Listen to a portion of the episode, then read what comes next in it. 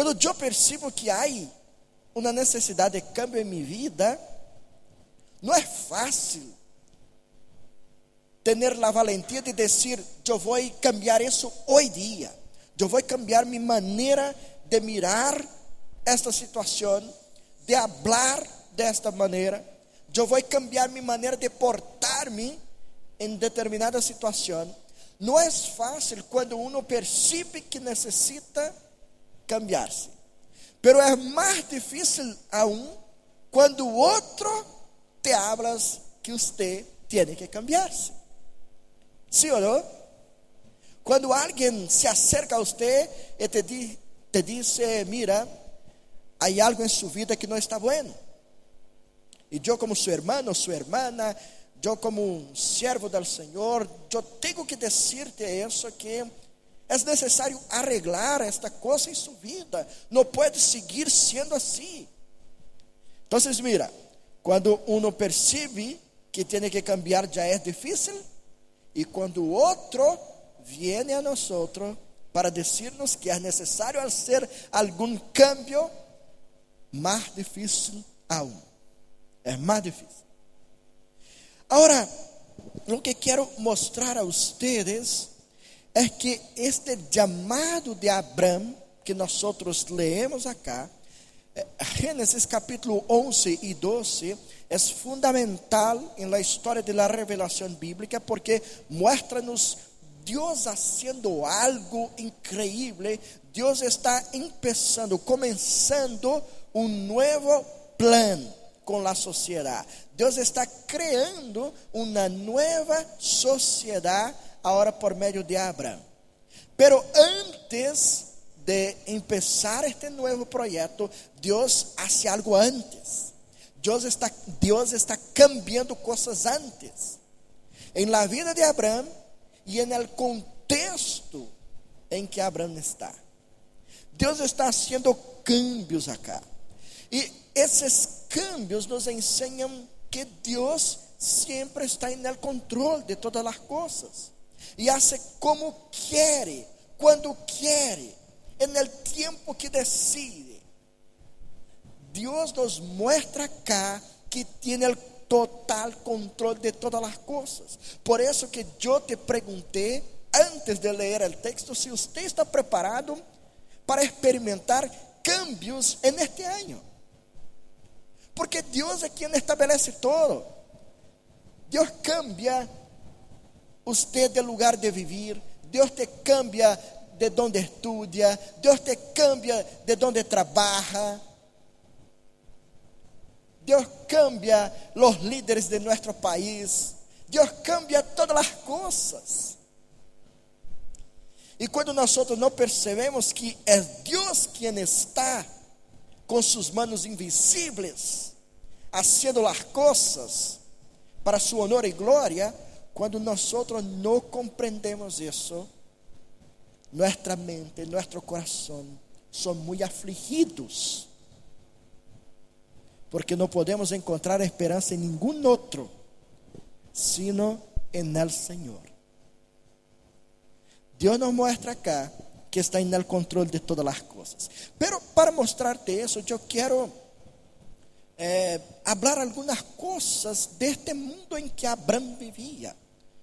Porque Deus está dizendo para Abraão: salga de sua terra, del meio de sua família, e você tem que ir-se para uma terra que eu te mostrarei. Pero, que mundo era esse em que Abraão estava vivendo? Será que era malo, difícil? Abraão estava sendo um problema para este lugar onde vivia? Ou este lugar onde ele vivia estava sendo um problema para sua vida? Uma coisa ou outra tem que ser, H. Temos que perguntar isso, Deus, por que decidiste tirar ou sacar seu servo de aí? Por que Deus decidiu isso? Vamos entender então que mundo era este onde Abraão vivia. Primeiramente, o que se sabe é que este mundo de Abraão, cerca da região onde estava vivendo, saiu de Ur de los Caldeos, agora estamos acá vendo Abraão em uma outra cidade, uma, pero é em la mesma região. E trata-se de uma região que tinha já cidades muito bem organizadas. Era uma cidade com lindas casas. E há registros de edifícios aí também. Há registros em estes dias de casas que tinham como que 20, 20 dormitórios. Casas em los dias de Abraão, em que uma família eh, era dueña desta casa e ela tinha como que 20 dormitórios. Uma grande casa. E por lo que sabemos de la vida de Abraão, sabemos que era um homem próspero, Entonces, probablemente, los historiadores así creen que Abraham vivía en una buena casa en estos días. Vivía en una buena casa. A veces una como esta, porque su familia también era grande. Entonces necesitaba de una casa grande y él tenía condiciones de tener una, una propiedad de esta naturaleza. Entonces, em primeiro lugar, eu quero que vocês pensem que o mundo de Abraão era um mundo organizado, era uma cidade organizada, com edifícios, com buenas casas. E aí estava Abraão. A segunda coisa que também devemos compreender do mundo de Abraão é que havia uma sociedade organizada também, não somente a cidade organizada, pero também a sociedade civilmente organizada, com leis. Creio que vocês já han escuchado sobre o código de Nusi, que é de estes dias. Nusi era uma cidade da antiga Mesopotâmia e hoje dia seria como que na região de Irak. E essas leis de Nusi serviam para direcionar, para manejar a vida de las personas. Entonces, es una sociedad que tiene un código civil para gobernarlos también.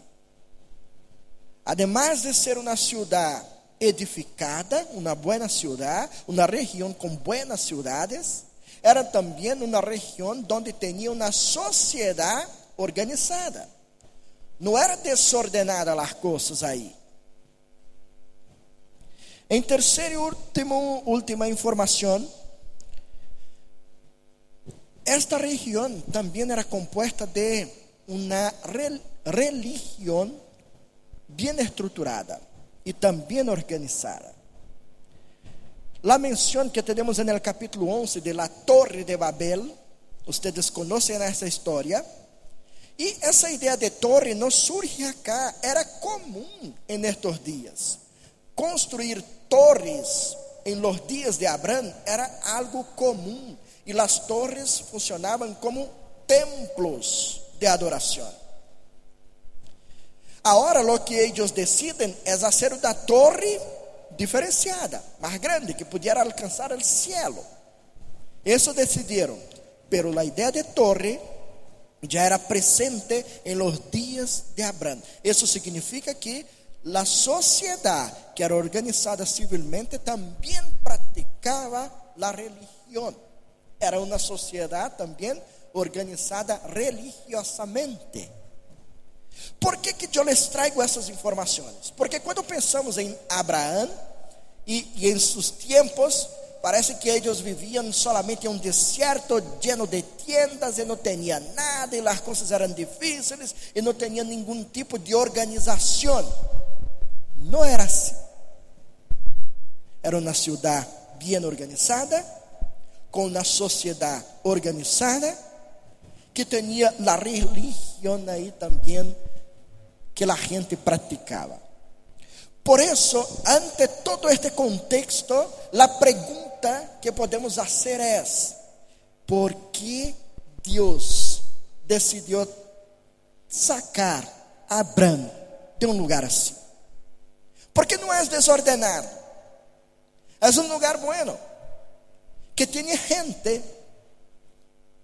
Um lugar ordenado. que tiene leyes también, ¿por qué Dios decidió sacar a Abraham de Arán, donde estaba? Ya tenía salido de Ur de los caldeos, caldeos y ahora está en Arán.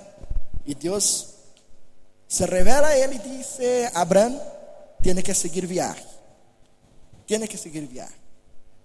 Entonces, ¿por qué Dios está haciendo eso? ¿Qué Dios tiene en cuenta a Arán, a esa región?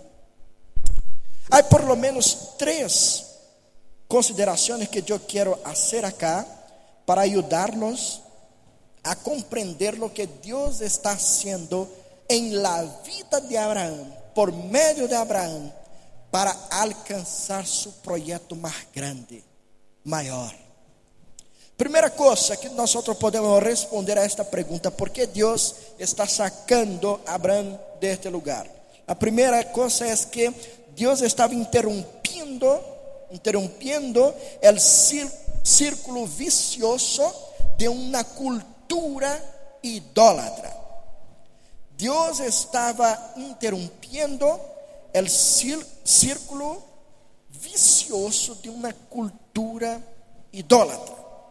Deus está rompendo algo, Deus está parando algo.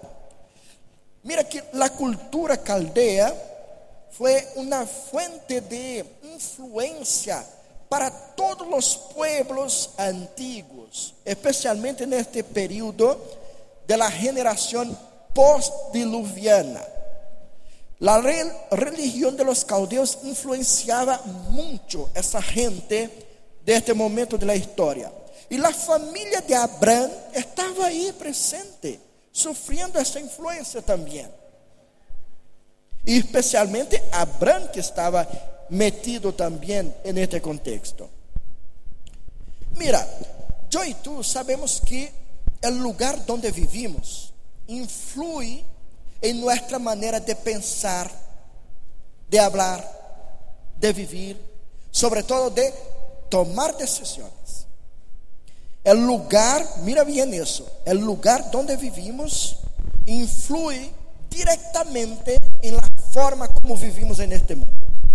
Usted muchas veces toma decisiones y al final usted va a decir, es que nosotros de acá, nosotros que vivimos acá, pensamos assim, hacemos assim. Muitas de suas decisões são basadas em um contexto cultural, porque a gente que vive onde você vive pensa e reacciona como você. Então, sua maneira de viver en este, eh, este sistema é determinada por la cultura donde usted está. Así pasa con todo. Entonces el lugar influye directamente. Y hay dos personajes en la historia muy cercanos a Abraham que poderiam ser como que obstáculo para que ele pudiera partir deste lugar onde estava e obedecer ao Senhor. Dos personagens. El primer personaje se llama Noé. ¿Ya escucharon hablar de Noé? Claro que sí. Porque Noé podría ser un obstáculo para que Abraham pudiera avanzar en este nuevo proyecto con el Señor. Noé y Abraham fueron, fueron personas que vivieron en el mismo tiempo. Les doy una tarea para la casa. Y ¿quién de ustedes, solamente los que están acá, quién de ustedes descubrir cuántos años tenía Abraham cuando Noé? Voy a dar un regalo. Yo. Pero el primero solamente que descubrir, ¿quién me llamar durante, durante la semana y decir la edad correcta de Abraham, cuántos años él tenía, yo voy a dar un buen regalo. ¿Ya? En este año. ¿Ok? Pero quero dizer-lhes exatamente isso: que Noé era um personagem conhecido. Todos sabiam quem era Noé. Desta geração pós-diluviana, quem não ia saber quem era Noé? Todos sabiam, todos conheciam. Se você ia à la panaderia e dissera como Abraão, que era um tataranieto de Abraão, de Noé, todos iam saber, ah, seja bem-vindo, você é da família de Noé. Seria bem recebido. Se for em qualquer parte de aqueles dias, Abraão seria reconhecido como parte da família de Noé. Como que Noé então poderia ser alguém que pudiera ser um obstáculo para a salida de Abraão de aí?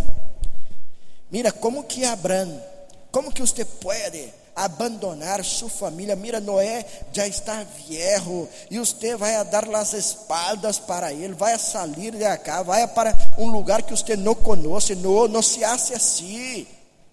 Não se pode ser assim com os mais viejos de sua família. Tem que dar-lhe honor. Não pode ser isso. Certamente, uma cultura como essa, Abraão sofreria uma pressão social. Que Deus hace? Llama a Noé. Isso. Deus mata a Noé. Deus lo promove. Deus lo llama. Ele vai ao cielo com o Senhor. Este poderia ser um obstáculo. E a mão invisível de Deus está preparando o cenário para que nada e nadie pueda, ou, pueda ser como que um obstáculo para que Abraão avance en este novo projeto.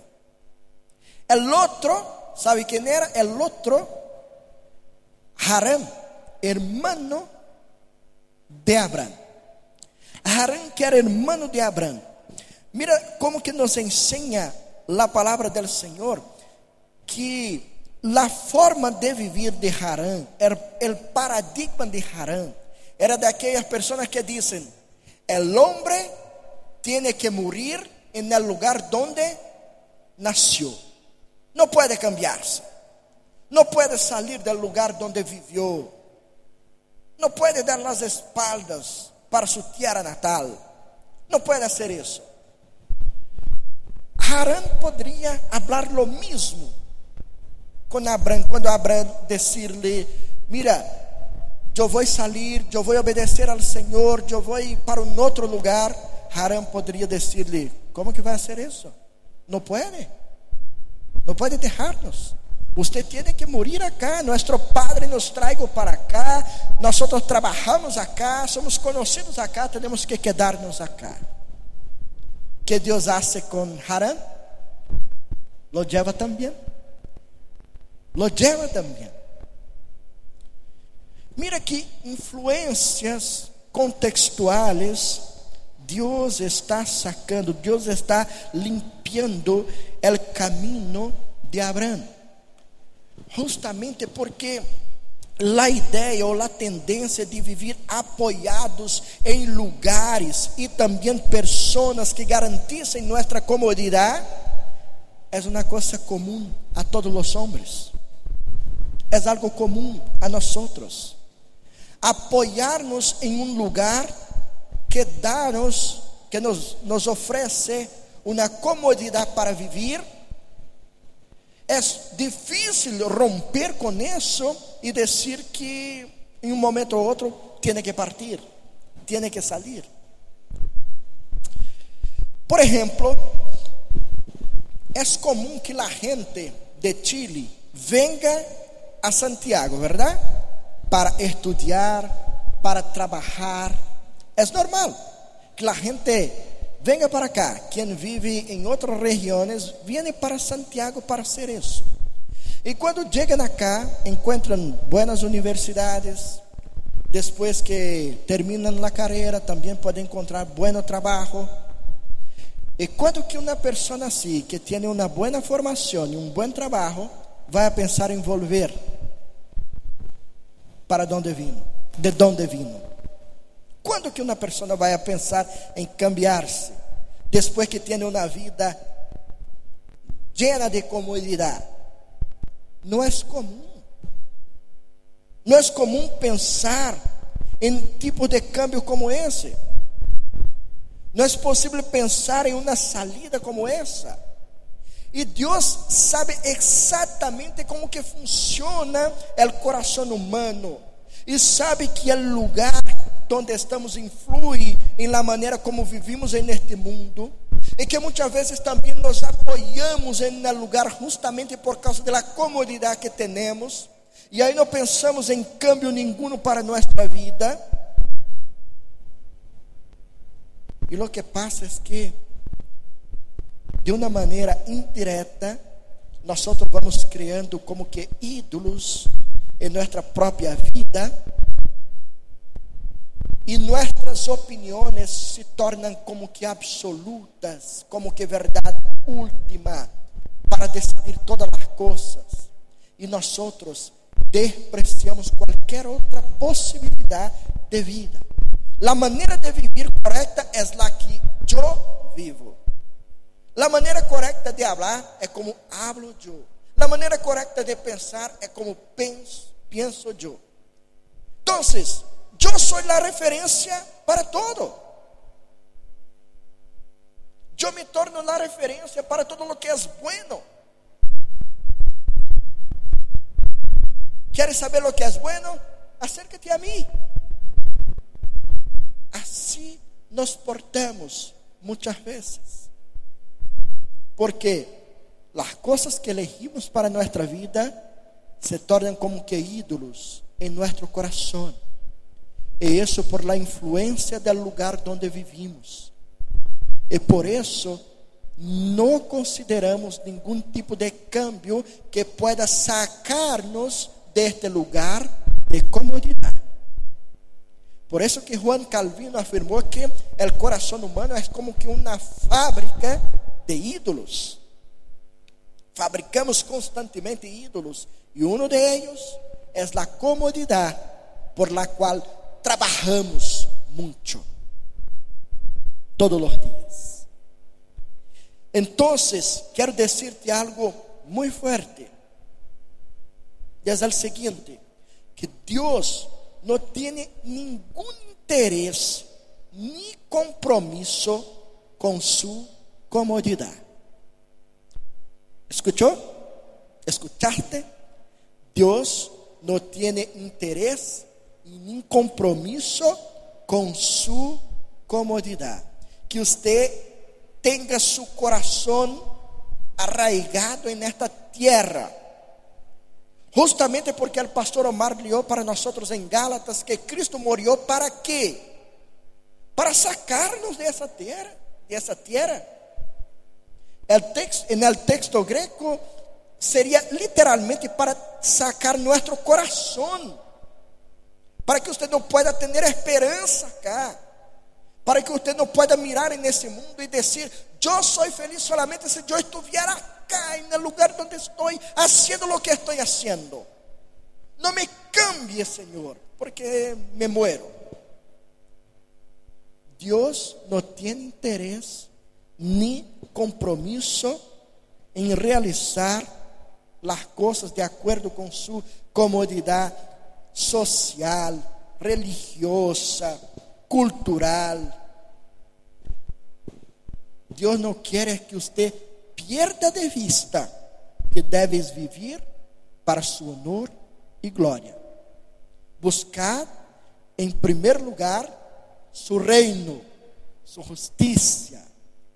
Con eso Dios tiene compromiso en ayudarte. Con eso Dios se compromete en decir, yo estaré con usted. Mientras usted esté viviendo para mi honor y gloria, yo te sostengo mi mano estará com você. Eu te vou a bendecir. Eu estarei a seu lado em toda e qualquer situação. Pero para buscar sua comodidade, Deus não tem interesse. Deus não está comprometido com isso. Por lo tanto, al sacar a Abraham de seu contexto cultural idólatra, que está haciendo Deus?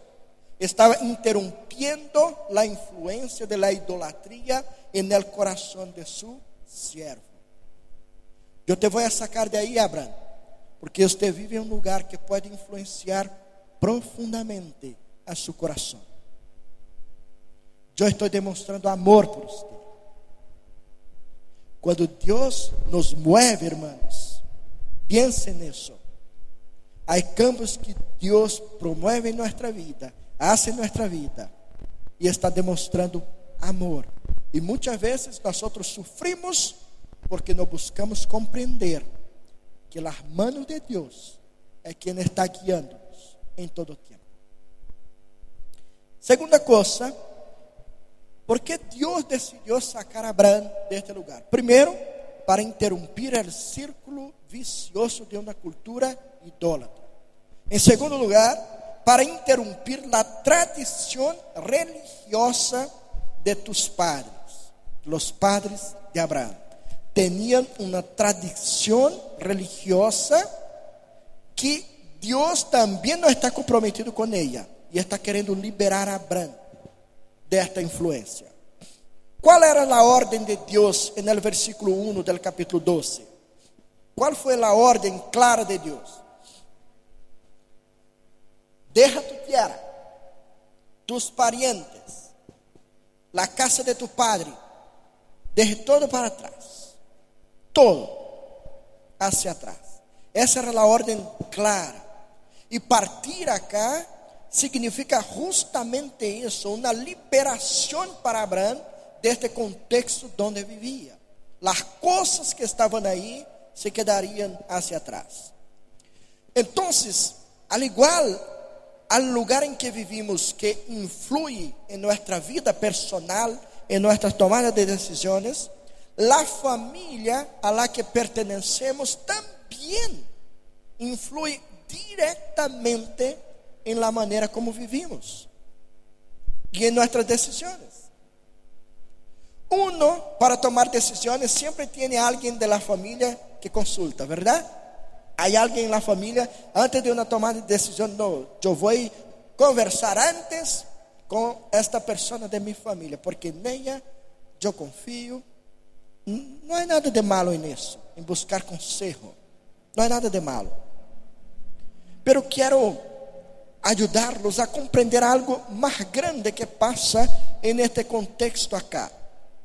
Porque muitas vezes há, há pessoas que eligem viver apoiados e dependentes completamente de algumas pessoas de sua família e o problema é que esta mesma pessoa não aprende a desenvolver sua própria vida, não aprende a viver no mundo. E as pessoas não são eternas. Se você é completamente dependente de alguém para viver de todo, e se essa pessoa muere, como vai viver você? Como vai seguir sua vida? Então, o que Deus está fazendo acá é tornar a Abraão um pouco mais independente da influência familiar.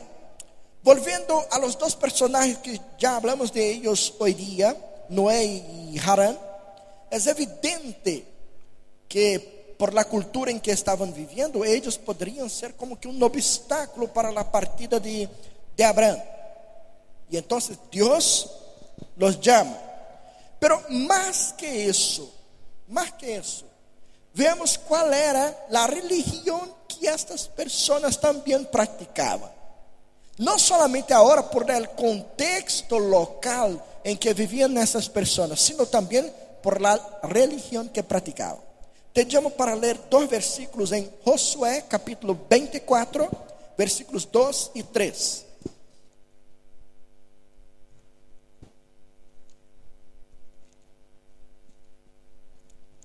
É o último capítulo de Josué.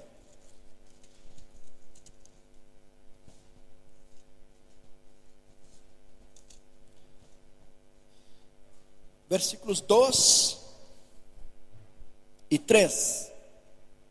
Voy a leer. Josué se dirigió a todo el pueblo y le exhortó. Así dice el Señor, Dios de Israel. Hace mucho tiempo sus antepasados, Terah y sus hijos, ¿quién? Abraham y Nahor.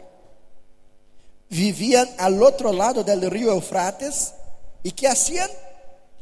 Adoraban a quién? A otros dioses. Pero yo tomé de ese lugar a Abraham, antepasado de ustedes, los conduje por toda la tierra de Canaán y le di una descendencia numerosa. Primero le di un hijo, Isaac. É incrível pensar nisso, considerar.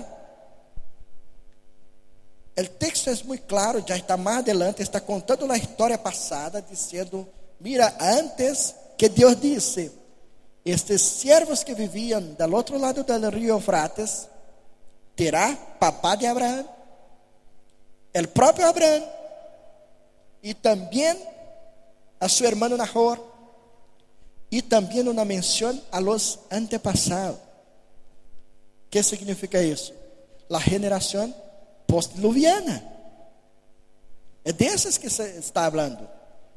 Pero Noé não foi encontrado por Deus no capítulo 6, dizendo que era um nome íntegro, reto, um nome bueno. Sí. Pero depois do dilúvio, o que vemos, Noé sale de la arca e já hace cosa mala ante o Senhor e as coisas malas vão passando desde aí. Lo que se percibe es que esa generación postluviana también se estaba alejando del Señor, adorando a otros dioses. Incluso Noé, incluso el propio Abraham. La religión que practicaban ahí era idólatra. E Deus deixa claro que sacou seu servo de aí, lo liberou deste contexto porque sua família era idólatra. E ele também estava involucrado com isso. Agora, bueno, uma outra pergunta. Primeiro estamos reflexionando por que, que Deus saca a Abraão deste contexto. E duas respostas já encontramos. Deus está interrompendo a influência do contexto social em Abraão e também a influência da religião idólatra em Abraão. ¿Ya? Agora, a outra pergunta é: por que, que Deus não capacita a Abraão para reformar sua família? Para salvar sua família? Por que, que Deus não capacita a Abraão para ser uma bendição no meio de sua família e alcançar os suyos? Por que, que no lugar de salvar a la família de Abraão, Deus decide sacarlo de aí e levá-lo a um outro lugar. Por que, que Deus está fazendo isso? E aí, por lo menos, eu estou acá amparado em muitos teólogos que, que entendem desta maneira. Dos, respostas, por, por lo menos, encontramos para esta pergunta. A primeira é que, durante a história de la, de la bíblica, o Senhor ha mostrado que em alguns momentos está mais interessado em los de afuera que los de adentro.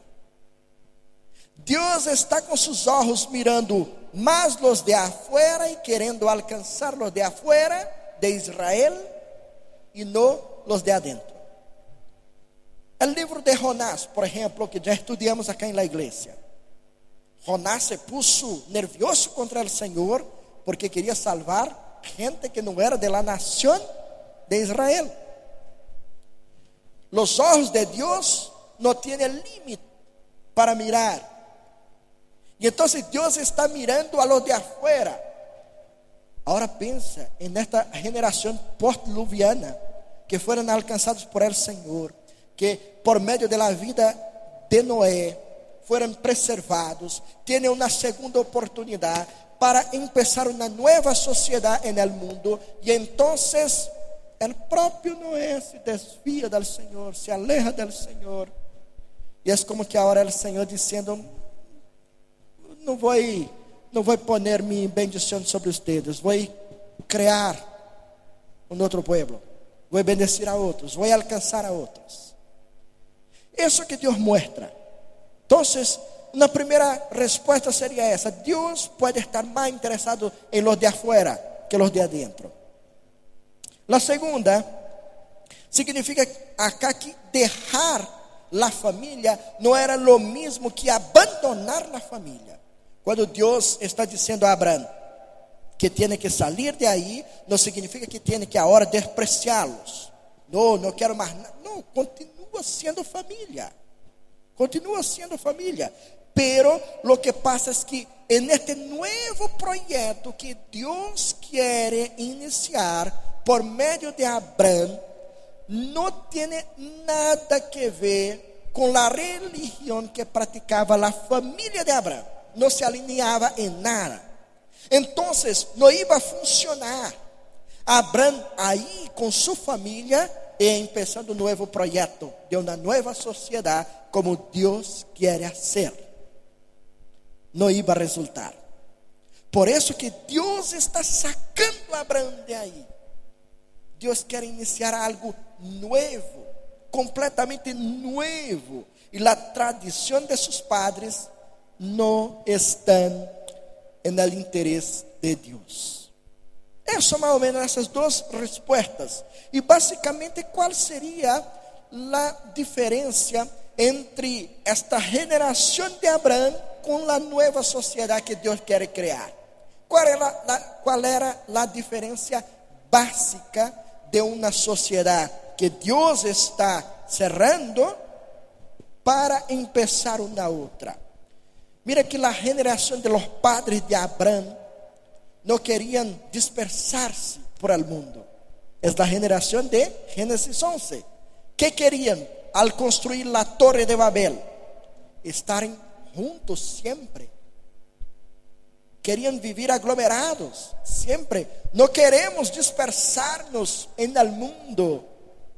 Queremos estar acá como es bueno. ¿Sabe qué me hace recordar? Cuando usted piensa en multiplicar. ¿Ya ha pensado en eso? Y uno dice, no, pastor, está tan bueno, nosotros acá. Nuestro oicos tan bueno. No podemos separarnos. A ideia é como se vai a separar. Este era o projeto de la generación de este tiempo de Abraham. No quería dispersarse. Pero Dios, el proyecto de Dios es al contrario. Dios quiere que nosotros nos esparcimos por la tierra para que seamos de bendición por todo lugar donde estamos. Mientras ellos estaban diciendo, juntémonos y quedémonos acá, no podemos salir de acá, no debemos salir de acá. El capítulo 11, versículo 4 nos, nos enseña eso. Dios está haciendo el contrario. Dios va a esparcirlos en el mundo, porque este es el proyecto de Dios. No hay torres que puedan llevarnos a Dios, porque solo hay uno camino y es nuestro Señor Jesús que dijo, yo soy el camino, no hay otro, no hay otra posibilidad, no hay otra posibilidad de llegar al Señor.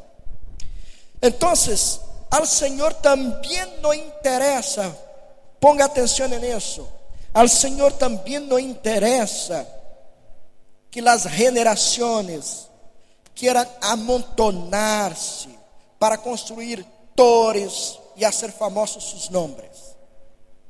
El Señor no, no, tiene compromiso con eso también. No tiene interés en eso también. ¿Cuál es el interés de Dios en este sentido? El Señor está interesado en que las generaciones construyan puentes que puedan conectar otras generaciones. El Señor no está preocupado en que tornemos nuestros nombres famosos, sino que seamos como puentes que conectan los planes de Dios de una generación para otra generación. Que seamos simplemente parte del gran plan que Él decidió hacer. Eso nada más. Por fin, hermanos, ¿Por que, que Deus decidiu sacar Abraão deste lugar? Primeiro, para interromper o círculo vicioso de uma cultura idólatra. Segundo, para interromper a tradição religiosa de seus padres. E por fim, agora de uma maneira super objetiva, aprendimos acá que Deus não permitiu que as relações familiares que tuvieran a Abraão no viaje que le havia programado, le havia preparado. Deus não vai permitir que nada e nadie pueda ser um obstáculo. Ele quer que Abraão avance, que Abraão obedeça, e então está preparando todo. E há um dado surpreendente porque no texto acá nos ensina no capítulo 11 que quem começou a salida de Ur de los caldeos, quem foi? Terá, o padre de Abraão.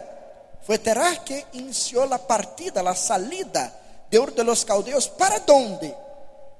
Na terra de Canaã. Ele decidiu.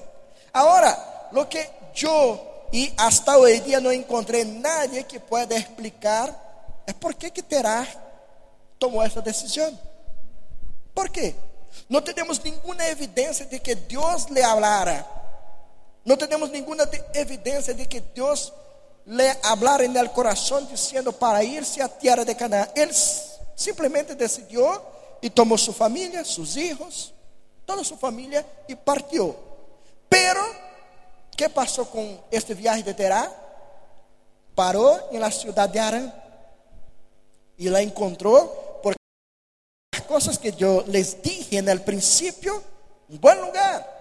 E pode dizer, mira, acá está bueno. Íbamos para Canaã, pero quedémonos acá. Vamos construir família acá, vamos enriquecer-nos acá. E aí pararam. E tudo indica por el texto, por el contexto de que Abraão fijou sua residência aí também. E passou a viver aí. Cresceu aí. Estavam estabelecidos aí. Pero este não era el fim del caminho para Abraão. Deus lo queria em Canaã. Allá queria Deus que Abraão fuera. E então, agora, no capítulo 12, Deus vem a Abraão e le disse: Abraão, acá no é tu lugar, arranca-te, vaya a Canaã. Tiene que seguir viagem, não pode quedar-se acá, tiene que ir adelante. que hace Abraão? Que hace Abraão? Escucha al Senhor. Muitas vezes nós decimos fuertemente. Acá tiene un ejemplo de alguien que obedeció al Señor sin contestar. ¿Fue así mismo? ¿Qué les parece? En la próxima semana vamos a ver la continuidad de eso. ¿Ya? Pero ahora, en conclusión, ¿qué quiero decirles? Respondiendo la pregunta que empezamos hoy día. ¿Qué espera Dios de su pueblo? ¿Qué espera Dios de nuestra vida? como igreja neste ano de 2023. Que espera Deus? Três coisas: saber, crer e hacer. Três verbos de ação para sua vida. A primeira coisa que você tem que saber, por meio de todo isso que hablamos hoje dia, que é importante para nós estarmos juntos semanalmente aglomerarmos. Este tipo de aglomeração é buena. Además de ser buena, é importante estarmos em nossos oicos, en el discipulado, em todas as oportunidades que nossa igreja promove para juntar pessoas, esteja aí, porque certamente será de bendição para sua vida. E esse tipo de aglomeração, Deus la bendice. Deus está presente. Deus está com nós outros. Deus nos ajuda e traz riqueza a nosso coração. Pero además de saber de isso, usted, usted tiene que creer, creer de verdade com seu coração, que en estes momentos, justo en estes momentos en que estamos juntos, el Espíritu Santo del Señor viene a nuestro corazón para enseñarnos, para capacitarnos ante los desafíos que tenemos para vivir. El culto es como que un lugar donde nos juntamos para encontrarmos la fuerza que nos capacita a salir de la, por las puertas de la iglesia y es, nos esparcirmos en esta ciudad y sermos sal y luz del Señor acá. Tenemos que creer en eso. Dios no, no nos ha llamado simplesmente para jun, nos juntarmos acá en algunos instantes en la semana o en nuestros oicos. Dios nos junta para que nos esparcimos para nos esparcir en esta ciudad. Ese es el propósito del Señor. Y mientras usted está ahí viviendo en otras partes de esa ciudad, ¿cómo que está llevando el nombre del Señor? ¿Cómo estás llevando el nombre del Señor? Por fin, usted necesita hacer algo hoy día, que es salir de su zona de comodidad. Tiene que salir partiendo de hoy, el primer día del año, e ir a donde quiere que el Señor te envíe, siendo obediente. Por eso que yo inicié te preguntando, ¿estás listo para someterse al mando del Señor? Si Dios quiere cambiar a usted de ciudad, Señor, pero me custa tanto vivir acá. Mi vida toda está en Santiago. Si Dios te quiere mover, hermano. Si Dios te quiere mover de, de trabajo. Si Dios te quiere mover de carrera. Si Dios te quiere mover de universidad. Si Dios quiere mover su vida. Él va a hacer. De una manera o de otra lo va a hacer. Ahora, ¿con qué corazón usted vaya meter-se com isso del Senhor. Tenha um coração sumiso ao Senhor. Tenha um coração disposto para someter-se ao Senhor. Com a esperança de que em Cristo nós outros recebimos algo que estas pessoas em la Torre de Babel não alcançaram. Eles queriam construir uma torre para chegar ao céu, para estar com Deus decían eso, pero al final querían ter sus nombres famosos. Pero esa idea de subir y estar cercano de Dios, no alcanzaron, no alcanzaron. Pero mira que Cristo alcanzó, alcanzó por nosotros. Y con este texto finalizamos hoy día. En Efesios capítulo 2. Efesios capítulo 2.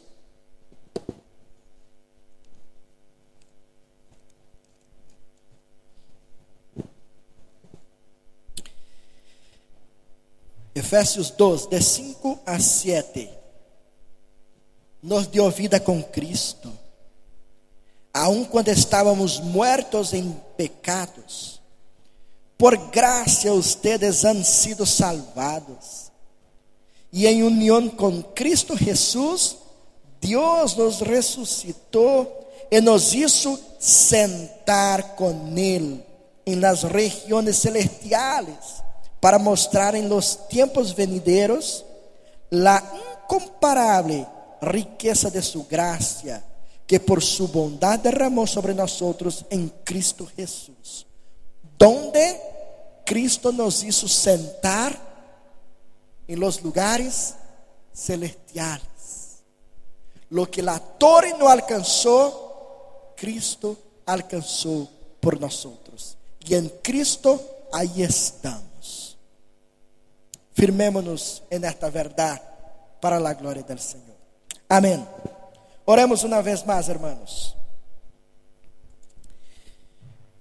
Padre amado y querido, te doy infinitas gracias por la bendición de tu palabra, porque ella nos hace, Señor, reflexionar sobre tu obra en nuestra vida. Y en este día de hoy, Señor, Quero pedir-te que ajude-nos, Senhor, a tener nuestro corazón sumiso a tu voluntad, a tus planes, que son más grandes que los de nosotros. Eu quero viver, Senhor, neste ano, não de acordo com minha vontade, com meus planos. Eu quero viver, mover-me, pensar, hablar de acordo com tu vontade. Cambia-me, Senhor, de acordo com, com tus planos eternos. Cambia mis hermanos também, Senhor. Cambia nossa igreja. Ajuda-nos, Senhor, porque te necessitamos. Te necessitamos neste ano, ante todo o que deseamos fazer para tu honor e glória. Isso te lo pedimos, Senhor, para que puedas guiar-nos em todo tempo. Somos suyos, somos tu pueblo, somos su família. Tu nos compraste com la sangre de tu Hijo. E estou seguro de que nos cuidas e estás cercando a nós outros. Te lo agradecemos por todo isso. E te lo pedimos todo em nome de tu Hijo Jesús. Amém. Alabemos al Señor una vez más.